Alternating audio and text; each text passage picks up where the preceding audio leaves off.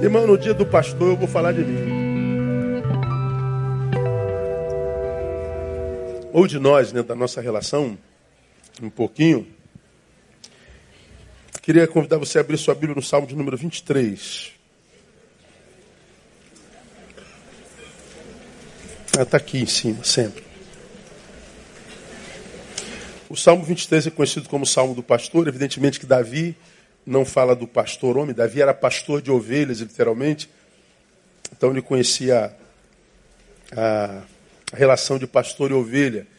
Essa palavra pastor, ela é uma, na verdade não é um título, é um, significa ternura, né? Pastor que a gente conhece num, no mundo onde a perspectiva é rural, é aquele homem que cuida daquele bichinho quadrúpede, ah, frágil, gentil, presa aos dentes dos lobos.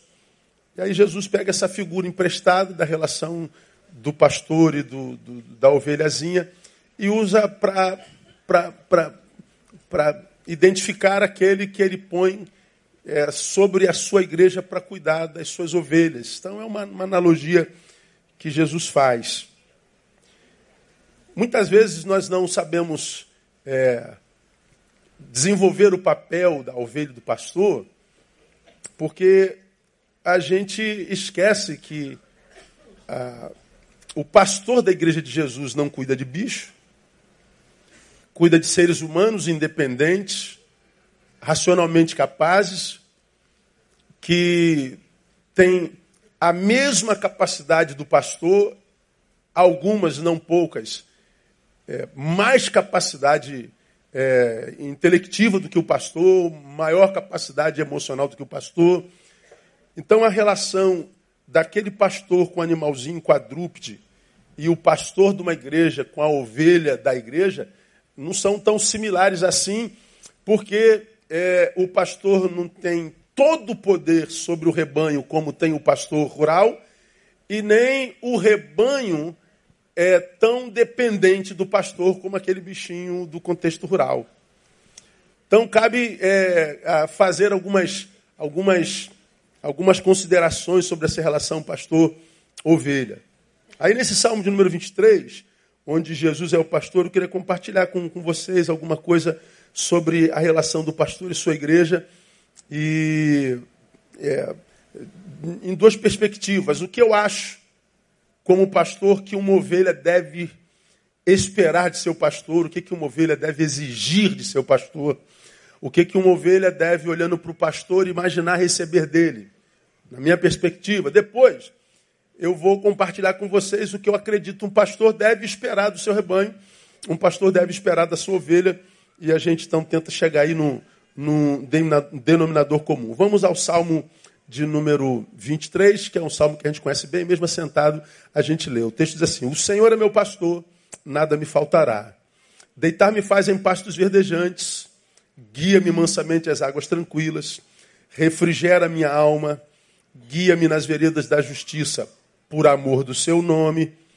Ainda que eu andasse pelo vale da sombra da morte, não temeria mal algum, porque tu estás comigo, tua vara e teu cajado me consolam. Preparas uma mesa perante mim, na presença dos meus inimigos. Unges com óleo a minha cabeça, meu cálice transborda. E ele termina dizendo: certamente que a bondade e a misericórdia me seguirão todos os dias da minha vida e habitarei na casa do Senhor por longos dias. Então, essa esse salmo fala da relação do pastor e da ovelha. Então, eu gostaria de compartilhar com vocês, primeiro, o que a ovelha, acredito, deve esperar do pastor. O que é que você, membro desse rebanho, acredito eu, deveria esperar do Neil Barreto, ah, para que a gente entenda. Primeira coisa que eu acho que a igreja deve esperar do seu pastor: suprimento. Deitar-me faz em pastos verdejantes. Bom, o pasto é onde se alimenta a ovelha.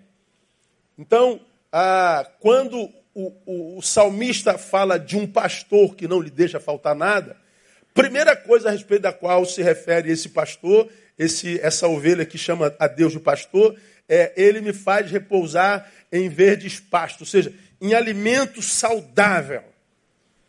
O bom pastor não me alimenta com palha, com alimento que me enche, mas não me alimenta. Porque se você comer muita palha, você vai ficar cheio. Mas barriga cheia não significa bom alimento. Eu posso estar, tá, posso ter comido muito sem ter me alimentado. E eu posso ter me alimentado muito bem e ter comido pouco.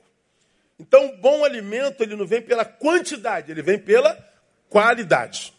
A gente sabe muito bem que nós vivemos num tempo aqui no Ocidente onde a, a crise do ser humano é para emagrecer. Lá para a África é se eu vou comer. Aqui a gente está lutando. Como é que eu faço para parar de comer? Lá a pergunta é: será que eu como hoje? Então vivemos num tempo onde biologicamente é, nós estamos engordando cada vez mais. O país hoje é um país obeso, não é? E a gente está lutando para emagrecer. E eu já falei: por que, que a gente não emagrece? Qualquer um sabe, não sabe? Por que, que a gente não emagrece? Porque a gente come? Não ouvi. A gente come? Muito. Não é?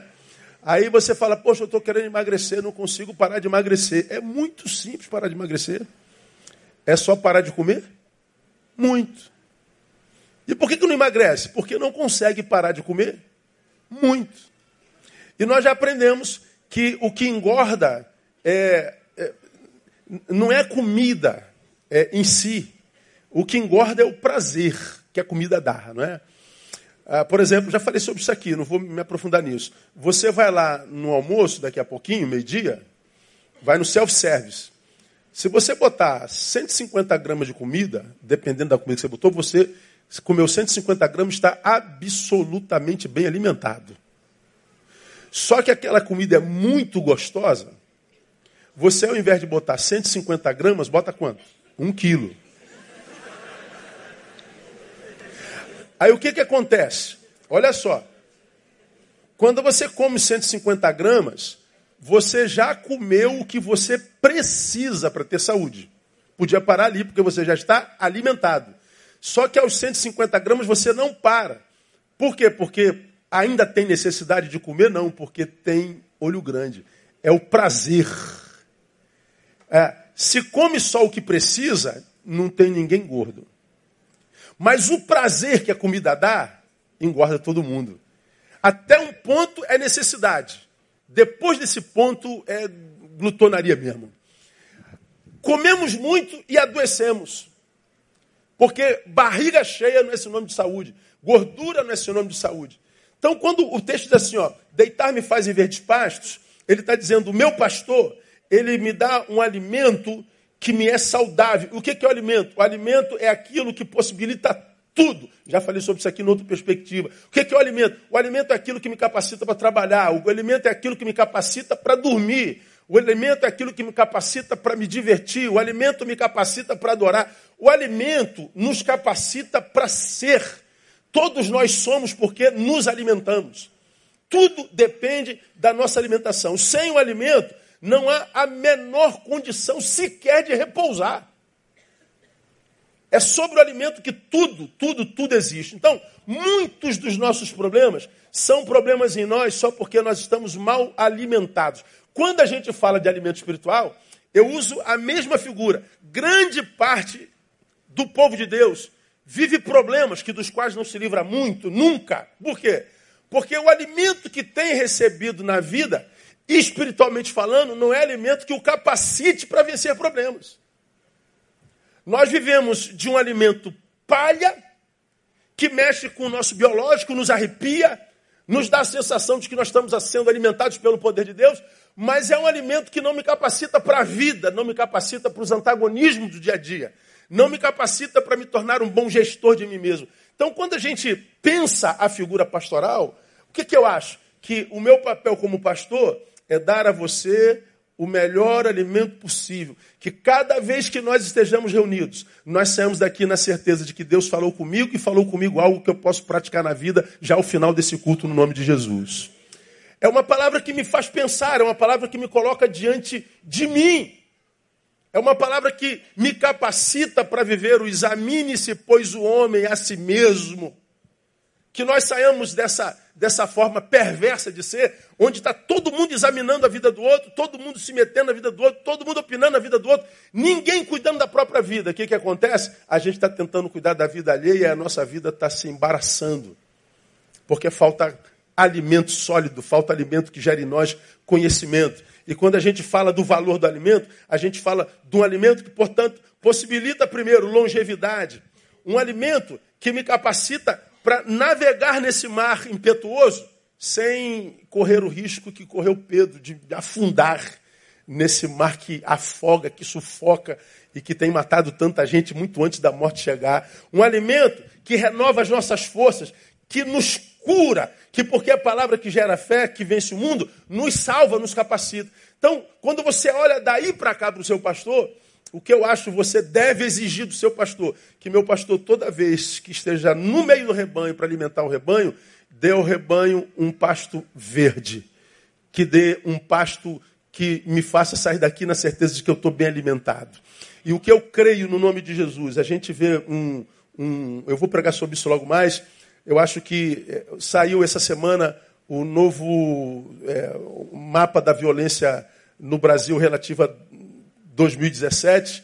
E eu vou falar um pouquinho sobre esse mapa no Sermão da Noite. Eu acho que, como religião cristã no Brasil, nós fracassamos, nós falhamos na prática da nossa religião, porque nós nos tornamos uma religião muito controladora, ou uma religião muito permissiva, ou nós nos tornamos uma religião muito castradora, ou nós nos tornamos uma, uma religião que, que, que, que, que preparou gente para si e não para o mundo que é marcada por proibições, e a gente acredita que o ministério é eficaz quando ele constrói cercas. Eu já falei sobre isso aqui no outro dia do pastor. Para mim, pastorear não é construir cercas e proibir as ovelhas de. Para mim, pastorear é acabar com as cercas e ensinar a ir com integridade. Porque o que prende uma ovelha no pasto não é a cerca, é o alimento.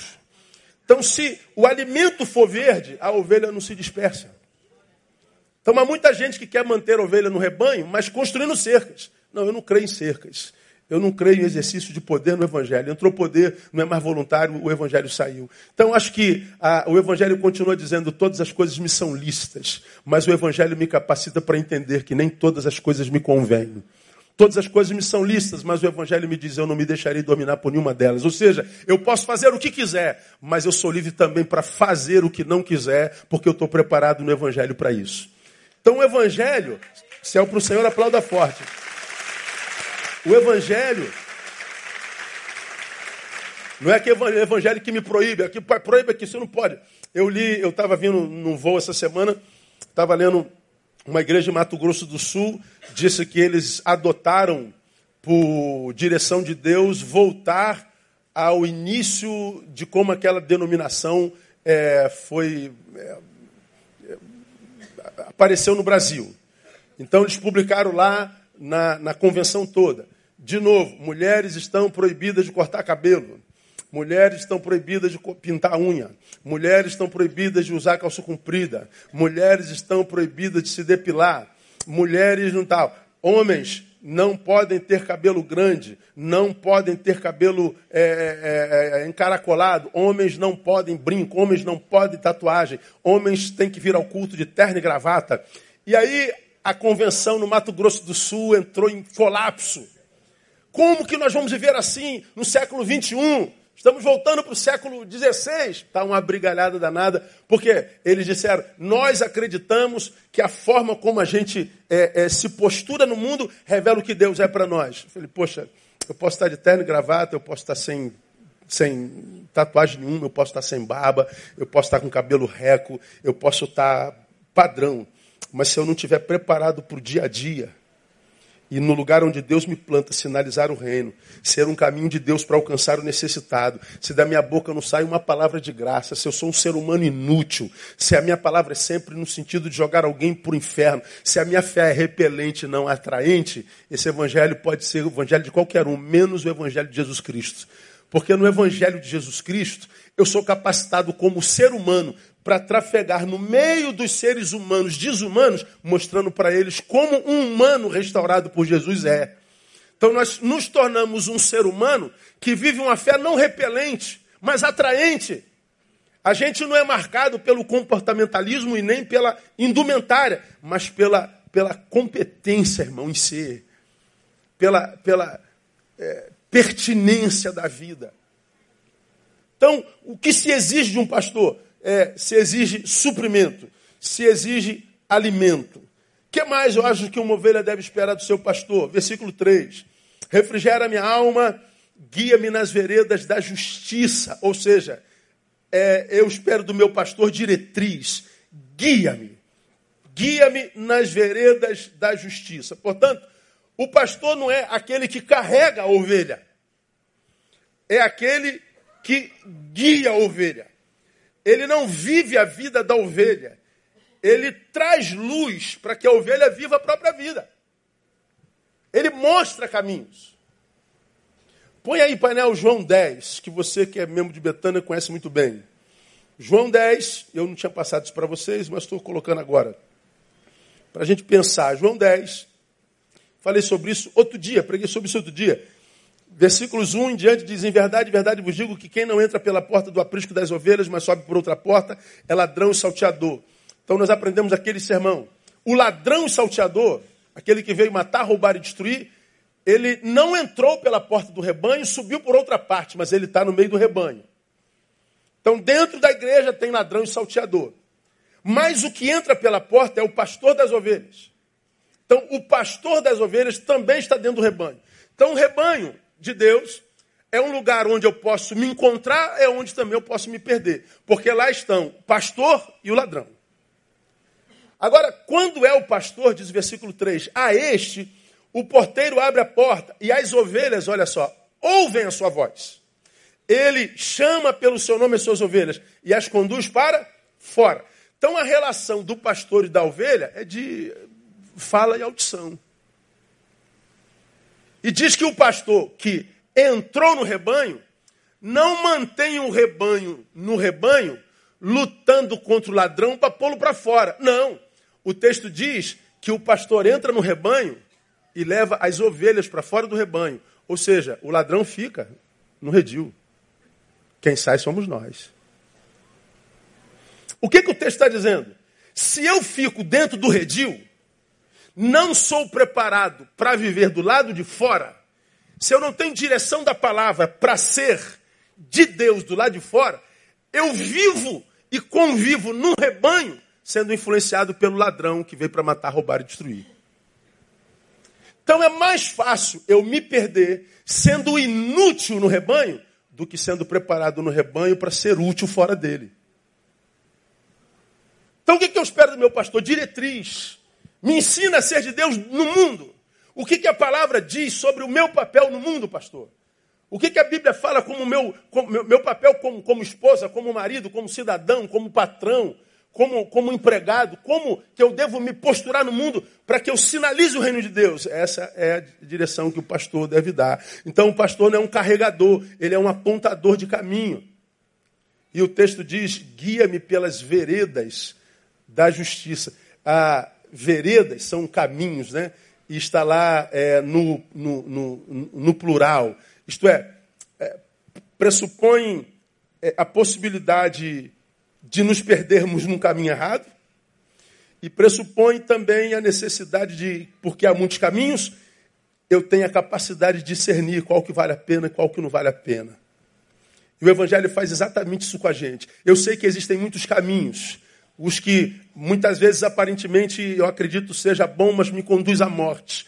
Então, se eu não sei para onde caminhar, antes de caminhar eu tenho que refletir. Então, a nossa caminhada no mundo é reflexiva. Nós não somos um barco à deriva no mar da vida. Nós somos uma, uma pequena embarcação, mas que está a comando do timoneiro, irmão.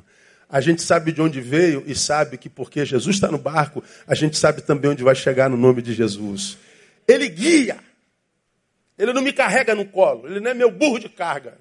O pastor me guia. Há muitos perigos no caminho e estar perdido neles pode ser fatal, né? É como a gente aprende com o filho pródigo. O filho pródigo é aquele moleque que chegou aos 18, já preguei aqui mil vezes sobre ele, e disse, ó oh, coroa, já sei tudo, não quero mais saber do senhor, não me venha querer me dar ordem, não venha querer me dar conselho, eu não preciso mais, já estou pronto e estou vazando. E ele vazou. Só que ele foi parar onde? Num chiqueiro de porco, vivendo uma porcaria de vida. E só pôde aprender com a dor. Eu acho que a dor é a nossa melhor escola, mas eu acho que a gente não precisa esperar a dor chegar para aprender, né, cara? Infelizmente, a maioria dos seres humanos só aprendem quando perderam tudo, quando já estragaram a vida toda. E como Deus tem no seu amor um poder maior do que o pecado de matar, o amor tem a capacidade de restaurar. O problema é que quando a gente é aprendiz só no campo da dor, a gente, quando é curado, traz muitas cicatrizes e muitas vezes nós trazemos sequelas que vão dificultar a nossa jornada futura, né?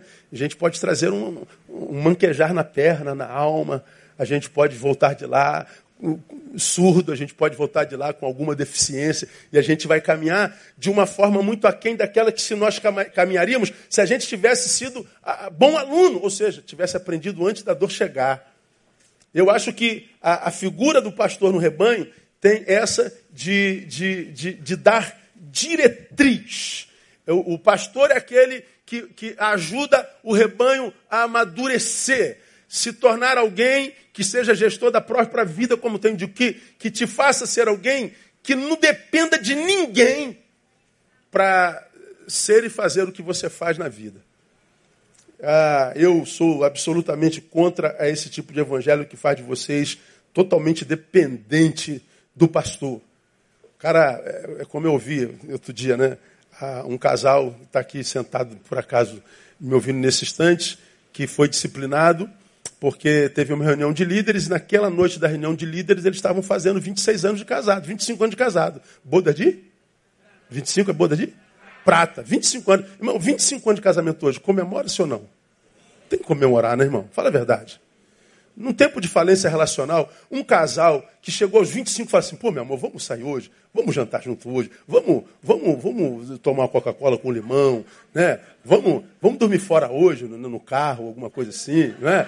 Então, pô, vamos, vamos tirar uma onda, a gente não faz isso há tanto tempo. Aí o casal vai celebrar quando volta, o casal foi disciplinado, perdeu o cargo. Por quê? Não pediu ao pastor permissão para ir.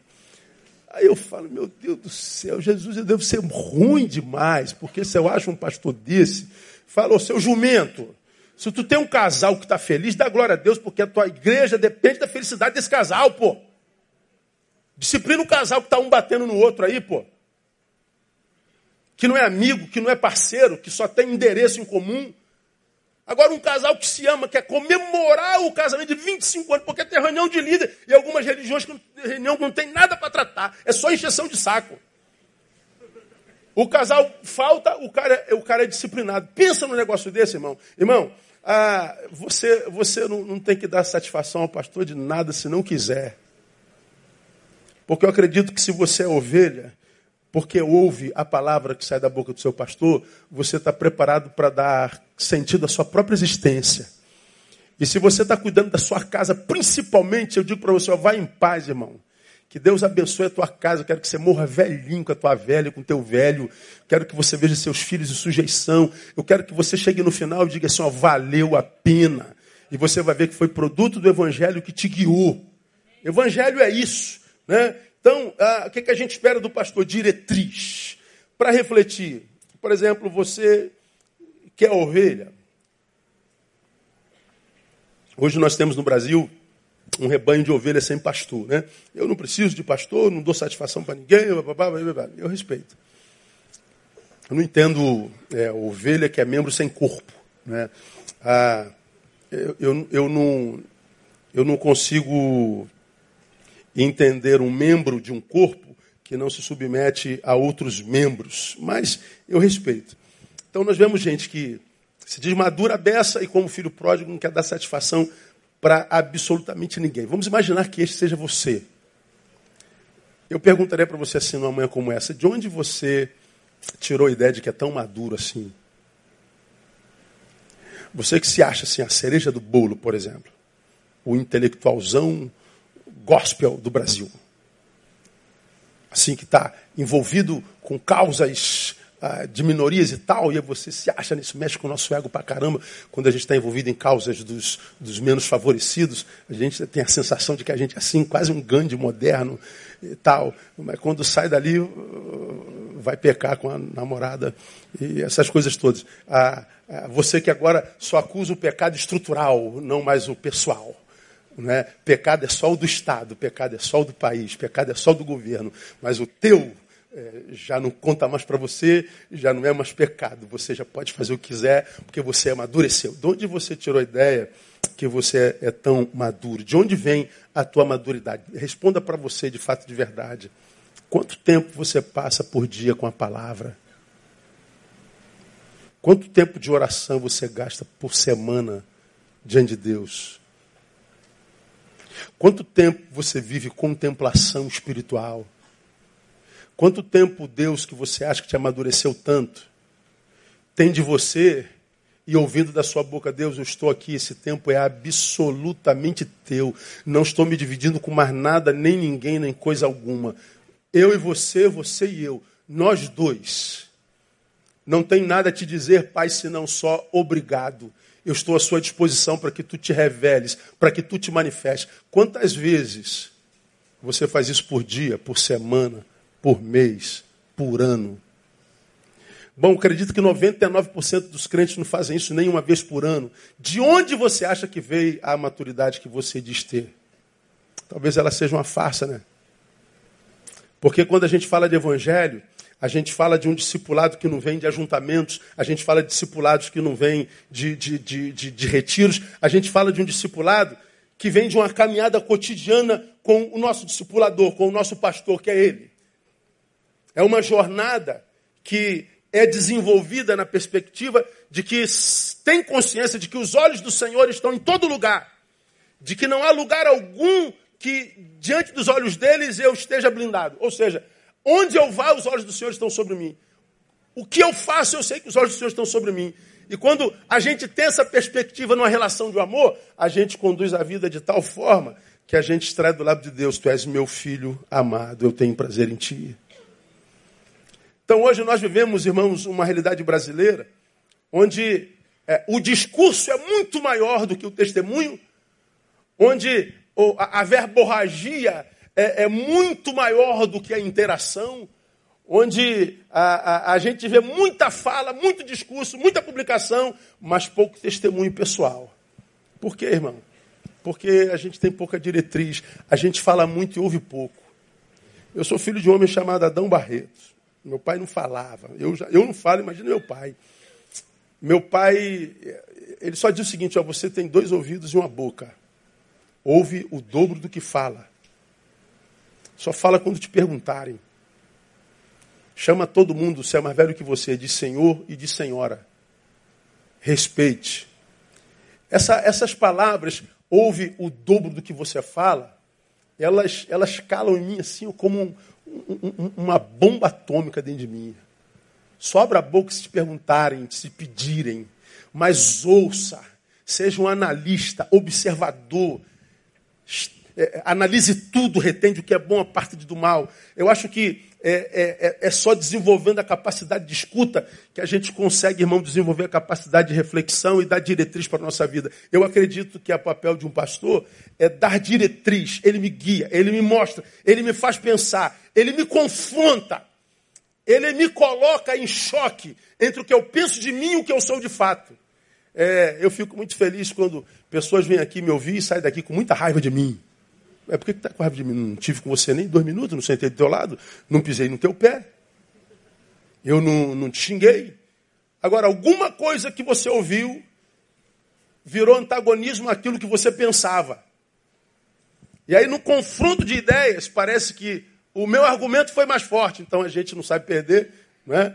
A gente é, criou alguns adágios pros, do, dos derrotados, né? O que importa é competir. Lembra que já falei sobre isso aqui? O que importa é competir. Nada. Quem, quem criou isso tirou o segundo lugar.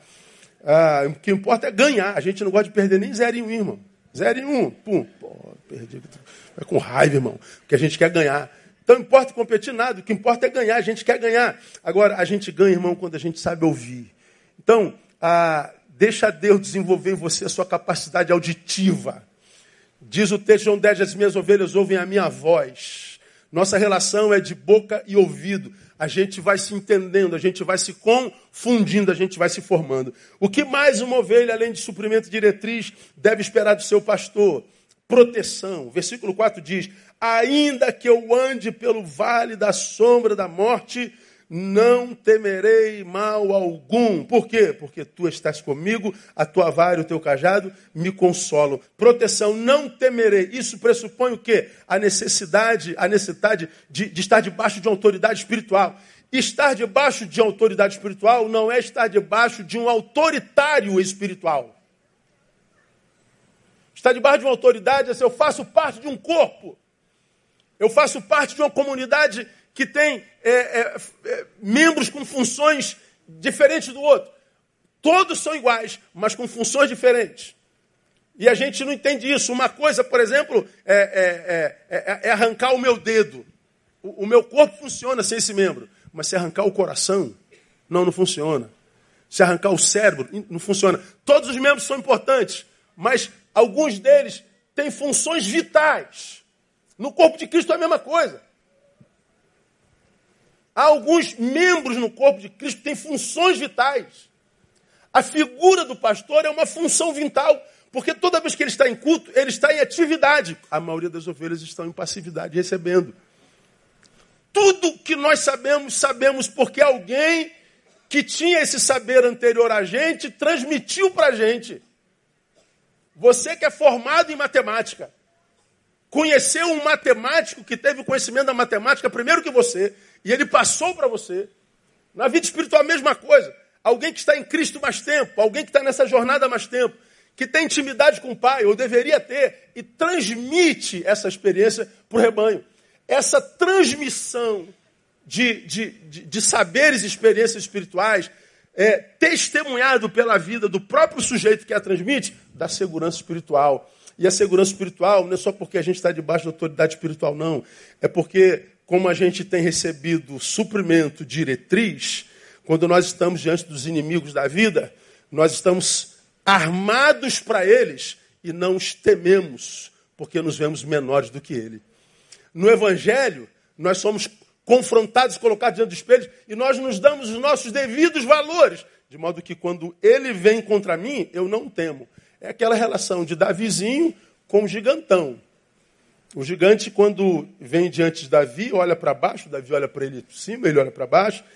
O gigante, a primeira coisa que ele faz é um ataque psicológico. Você está de brincadeira? Se eu sou algum cão para você vir aqui morder minha canela, cara?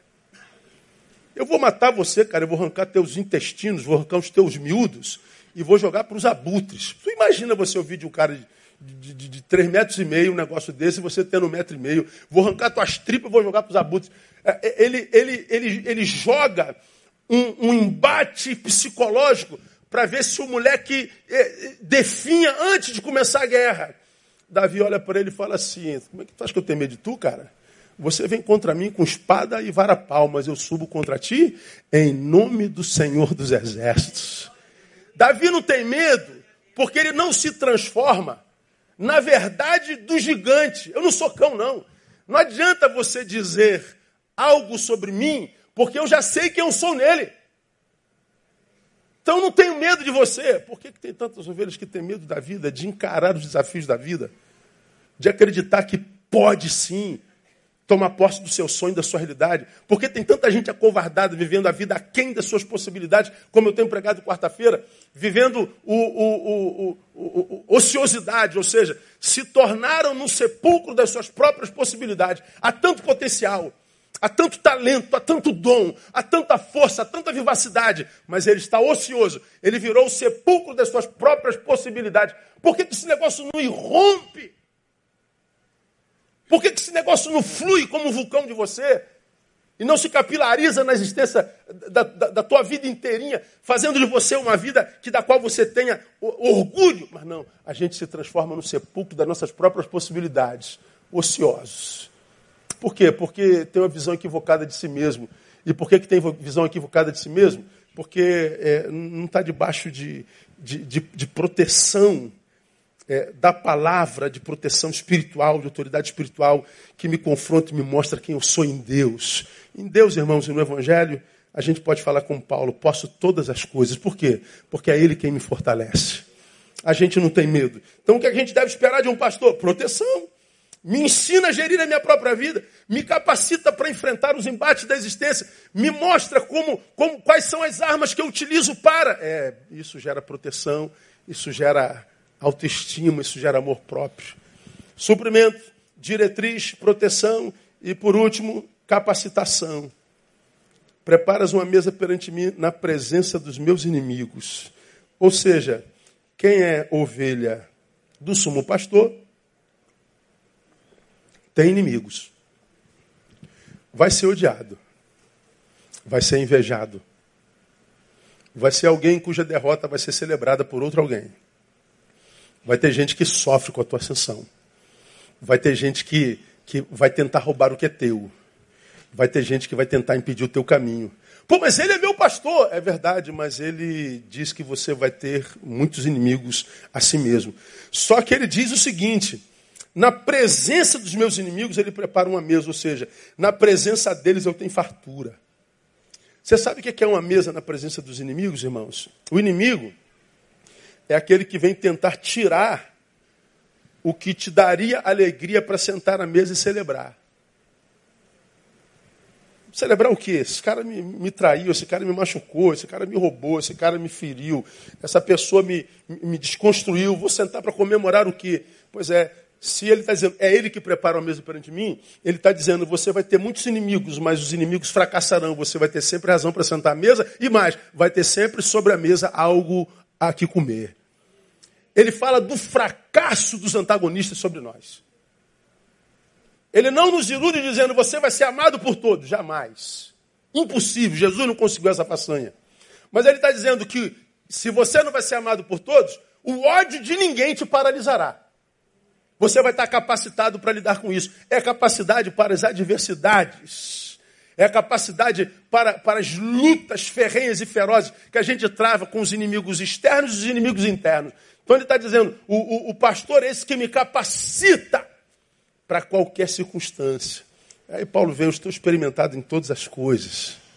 Ter fartura, padecer necessidade, ter muito, não ter nada, de modo que eu estou completamente liberto da necessidade de estar vivendo sempre no prazer. Se o prazer é o que eu tenho para hoje, eu celebro com alegria. Se é a dor que eu tenho para hoje, eu sofro com dignidade. Eu estou experimentado em tudo, eu estou capacitado para tudo. Ora, vem vida que eu vou te provar. E a gente está vivendo a vida independente da qualidade dela.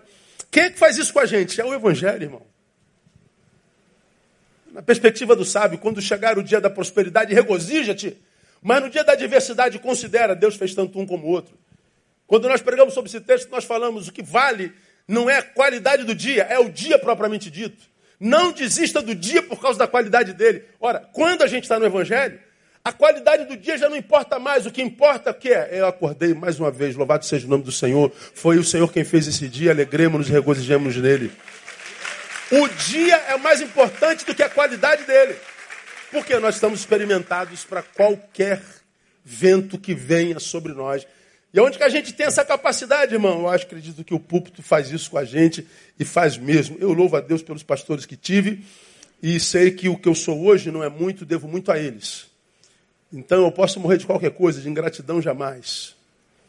Nunca concordei 100% com tudo que meus pastores disseram, mas isso não anula tudo mais com o que eu concordei. Então a gratidão sempre me, me, me, me, habitou o peito. E eu louvo a Deus pelo suprimento, pela diretriz, pela proteção e pela capacitação que meus pastores me deram. Então acredito que é o que você mais deve exigir do seu pastor.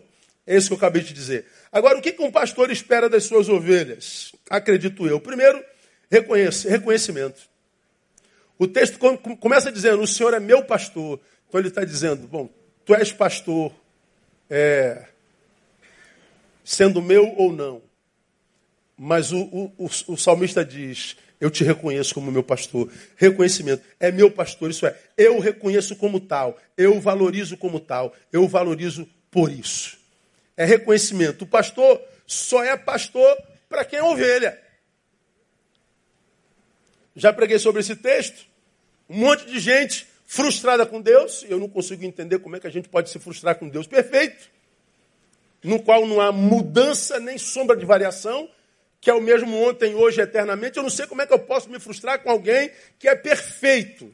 Entre os homens, tudo bem, mas com Jesus, com Deus, como é que eu posso me frustrar? Bom, eu me frustro porque eu fiz uma projeção sobre ele que ele não respondeu.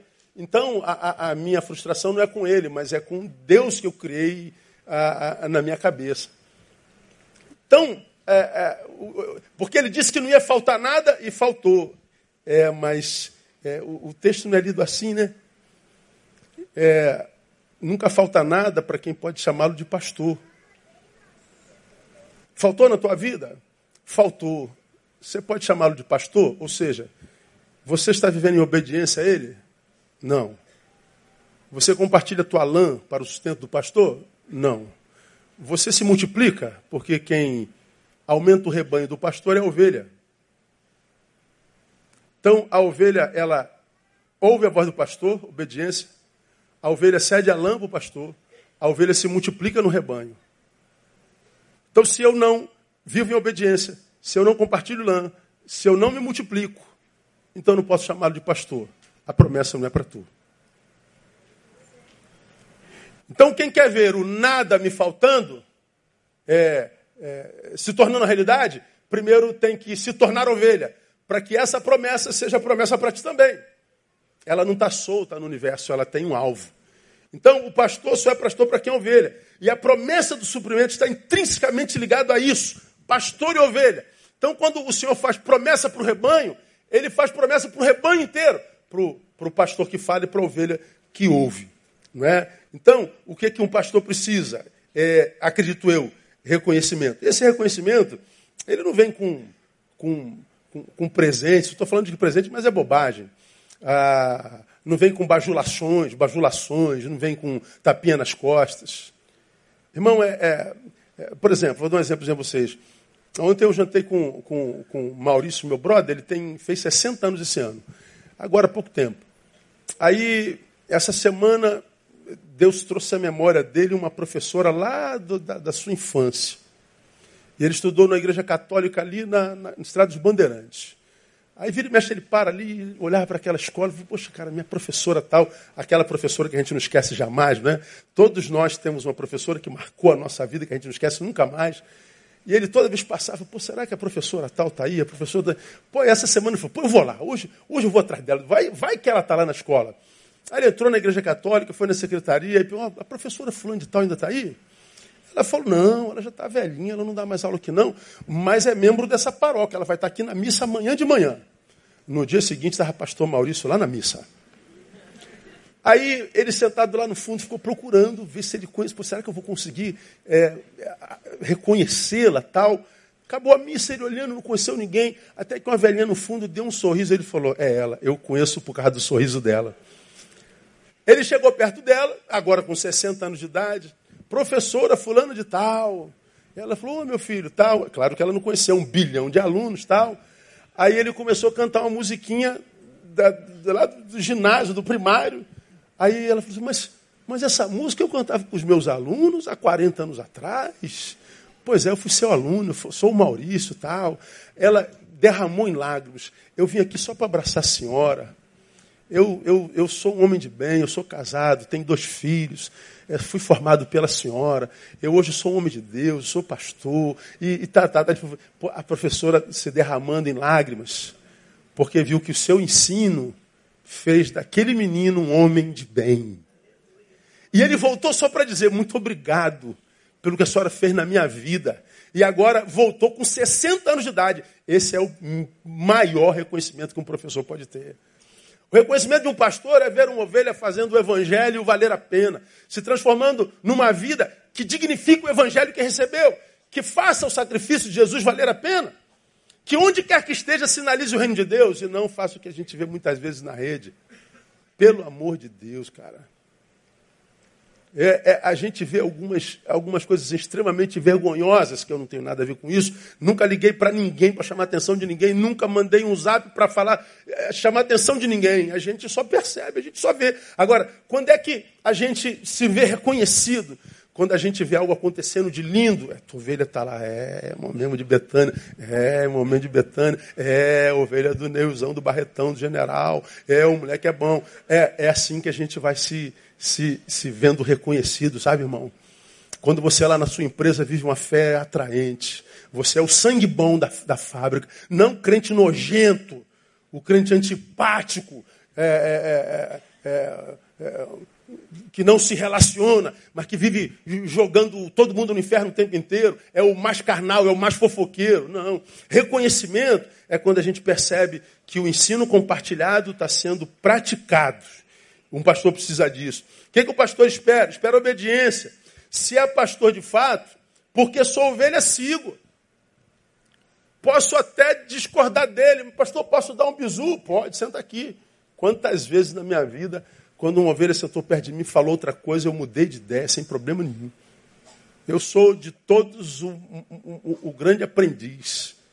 Sonho a, a, a, minha vida inteira ter alguém que me quisera eu ter um professor que estivesse comigo todo dia. Claro que Jesus é o cara, né?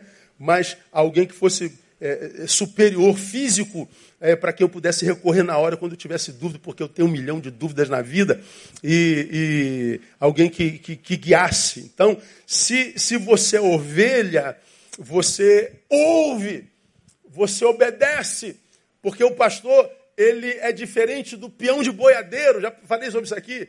Na relação do pastor literal com a ovelha literal, o pastor ele vai na frente com um cajado, e ele vai, e as ovelhas vão seguindo ele. É um negócio bonito de se ver, rapaz. As ovelhinhas conhecem o pastor e vão seguindo o pastor. Ele para, as ovelhas param, tal. É, quando ele está no pasto, ele, ele chama as ovelhas. Tem um vídeo no Google, podia ter separado, onde ah, é, tem umas ovelhas assim no pasto pastando. Não sei se vocês já viram. Aí alguns estranhos chegam, chamam as ovelhas. Ovelha! E as ovelhas nem. Daqui a pouco chega o pastor. Ah, boca, todo mundo levanta a boca. Aí ele chama as ovelhas, vem aquela, aquele monte de ovelha, porque a ovelha conhece a voz do pastor. É bonito o vídeo, vê se acha aí, Panel, um negócio bonito de se ver. Então, a ovelha vem atrás. Então, não é pastor que vai atrás de ovelha, é ovelha que vem atrás de pastor.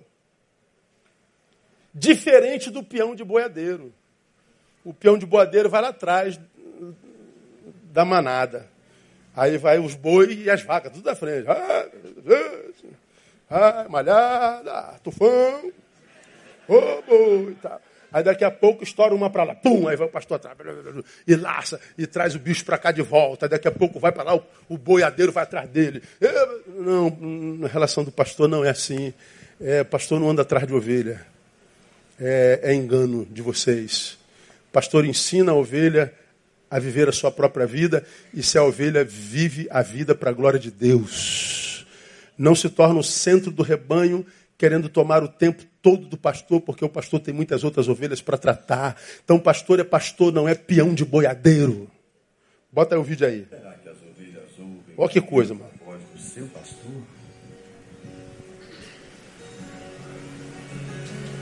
Vamos ao teste número 1.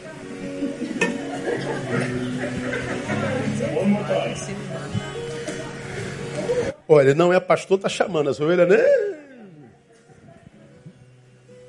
Teste número 2.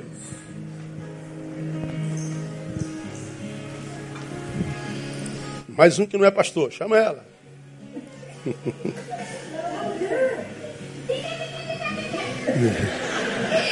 Até língua estranha rola, mas não, esse poder não vai.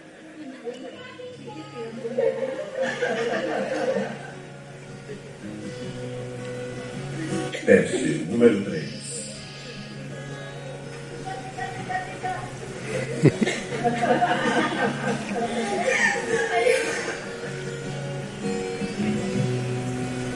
Agora vamos ao pastor das ovelhas.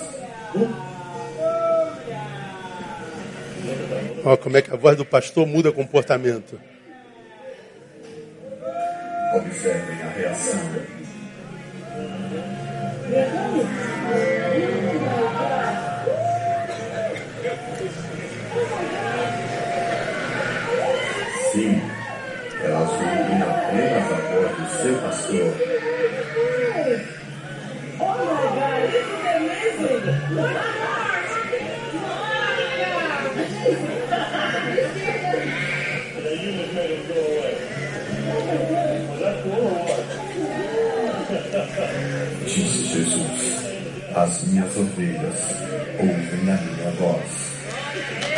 Onde ele for, Vai a ovelha. Legal, né? Então, não tem ninguém com chicote na mão, ah, boi, malhada, godinha, com chofar, né? Nada, é, é só no papo. As ovelhas ouvem a sua voz e segue, acabou, é simples assim. E não se sente menor por isso, não se diminui por isso, é só isso. É obediência. Mas, coragem. Versículo 4, ainda que eu ande pelo vale da sombra, não, não temerei. É vale da morte, mas mesmo assim eu ando. Ainda que eu andasse pelo vale da sombra. Veja, é, eu estou no vale da sombra da morte? Estou, mas estou andando. Eu não parei no vale da sombra da morte. Eu não me acovardei no vale da sombra da morte. Eu não me magoei no vale da sombra da morte. Eu não me entristeci e parei no vale da sombra da morte. Não, é esse vale da sombra da morte que eu tenho para hoje? É. Então eu caminho também no vale da sombra da morte, não tem problema. Por quê? Porque eu vim do vale dos pastos verdejantes. Então, porque eu tenho pasto verdejante, eu cheguei no vale da sombra da morte alimentado. Então, morte, pode cair dentro. Não vai achar em mim um inimigo fácil, não. Coragem, irmão. Para com esse mimimi dessa geração chata que está no Brasil, que vive reclamando de tudo, tudo, tudo é, é, é mimimi. Estou triste, magoei, estou com raivinha, vou embora. Ah, pelo amor de Deus, pelo amor de Deus, ninguém aguenta é, lidar com gente assim, não. Gente que acha que é o centro do universo. Irmão, você não faz falta, não, irmão. Me ajuda? Fala assim na lata de quem está do Você não faz falta, não, irmão.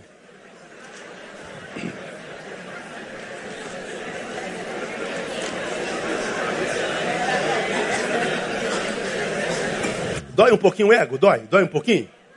Dói um pouquinho o ego, não dói? Fala a verdade, irmão. Como assim que eu não faço falta? É. Se é falta a igreja, a igreja é cultua do mesmo jeito. Se eu não vier, tem culto do mesmo jeito. Você sumiu, cadê fulano, irmão? E fulano já está na outra igreja, tem três anos, agora que eu vi. Como é que pode isso? Aí você, você descobre que você não fez falta, fica com raiva que não fez falta. É um, é um negócio de maluco, assim, uma geração de magoáveis, horrível. E aí os pastores também não sabem quem são, fica tentando é, a, animar esse pessoalzinho que está sempre mal a vida inteira. Está de mal consigo e aí vai ficando de mal com a vida inteira. Que a gente quer coragem, irmão. É, não tem jeito, a vida é sua, quem tem que cuidar da sua vida é você. O que tem Deus preparado para você, quem tem que tomar posse é você. Então quem tem que guerrar a tua luta é você. Pega o evangelho e usa como arma que ele vai te dar vitória no nome de Jesus. Agora você vai ficar sentado lamuriano da vida. O, sujeito vai ajudar uma vez, duas vezes, três vezes. Só que o cara que está te ajudando está cheio de problema na vida também.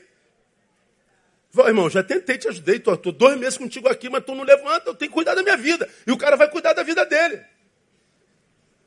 Então, no Evangelho, a gente é capacitado para encarar o mundo. Então, a gente tem que ter coragem. Essa coragem não é baseada na, na, na nossa própria força, mas na força do sumo pastor. Ainda que eu ande pela roda da sua eu não temerei, porque tu estás comigo ele está mesmo. Então o que a gente quer de ovelha? É coragem para a gente terminar. Inconformismo espiritual. Que está lá no versículo 5. Preparas uma mesa perante mim na presença de unge a minha cabeça com óleo e a minha cabeça se transforma, meu cálice transborda. Então esse inconformismo é que a unção seja buscada até transbordar. É, unge com óleo a minha cabeça. Ou seja, esse inconformismo é nunca se satisfazer com a unção que já recebeu. Por quê? Porque é ganancioso? Não, porque a fonte de onde vem o óleo é inesgotável, que é o Espírito Santo de Deus. Se eu sei que a fonte que me alimenta é o Espírito Santo, é uma fonte inesgotável. Então o que, que eu faço? Opa, eu quero sempre mais de Deus. Se a gente é, viver essa vida muito mais que abundante na unção, a, a gente vai ter uma relação pastor e ovelha saudável. E se a gente tem essa relação saudável de verdade, acontece o que diz o versículo 6. Certamente que a bondade e a misericórdia me seguirão todos os dias da minha vida e habitarei na casa do Senhor por longos dias. Ou seja, se a gente se relaciona bem, a bondade do Senhor desce sobre nós. Se a, a nossa relação é boa, a misericórdia me segue todos os dias. Se a nossa relação é boa, a, o nosso destino eterno já está traçado. Habitarei na casa do Senhor por longos dias. E que o Senhor nos dê a graça de continuar vivendo assim como a gente vive, né? A gente vive muito bem, eu me sinto pastor mais amado do mundo, eu me sinto pastor extremamente útil.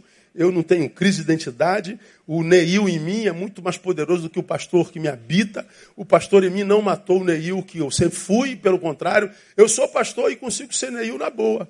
E nem ligo. E, toco o barco, pego minha moto e, e vou.